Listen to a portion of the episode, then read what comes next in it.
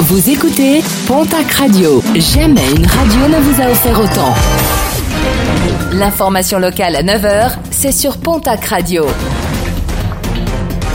Bonjour Jean-Marc Courage Sénac.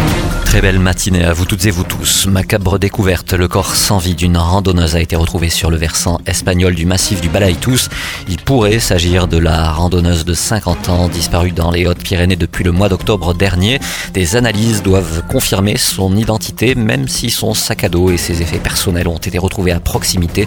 Selon sa famille, elle aurait vraisemblablement effectué une mauvaise chute sur une crête escarpée. Une victoire pour les opposants au projet de méga Syrie sur le plateau de Lannemezan. Le groupe italien a annoncé à la préfecture des Hautes-Pyrénées se retirer du projet suite à la présentation des conclusions de l'étude concertation. Une Syrie industrielle qui aurait mobilisé 11 millions d'euros d'investissement et âprement combattu par plusieurs associations de protection de l'environnement qui craignaient pour l'avenir des massifs forestiers de la région.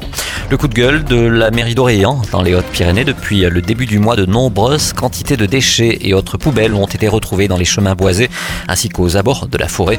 Des incivilités qui ont un coût non négligeable pour la municipalité et de rappeler que ces actes sont punis par la loi. Un mot de sport, de rugby, tout d'abord avec les stages de préparation qui se multiplient pour les équipes, du moins celles qui préparent d'ores et déjà activement la saison prochaine, que ce soit en top 14 ou bien encore en Pro D2. Hier matin, près de 200 personnes ont assisté à l'entraînement du stade de toulousain. C'était du côté de Génos, Loudanviel.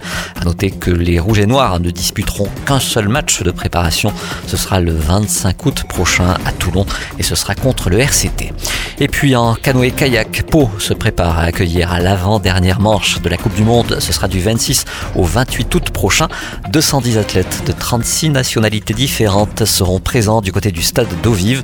Parmi les épreuves attendues, l'extrême slalom avec une nouvelle rampe à bascule d'où s'élanceront les compétiteurs. À noter que la prévente des billets est déjà possible sur le site internet du Pau Canoë Kayak Club Universitaire.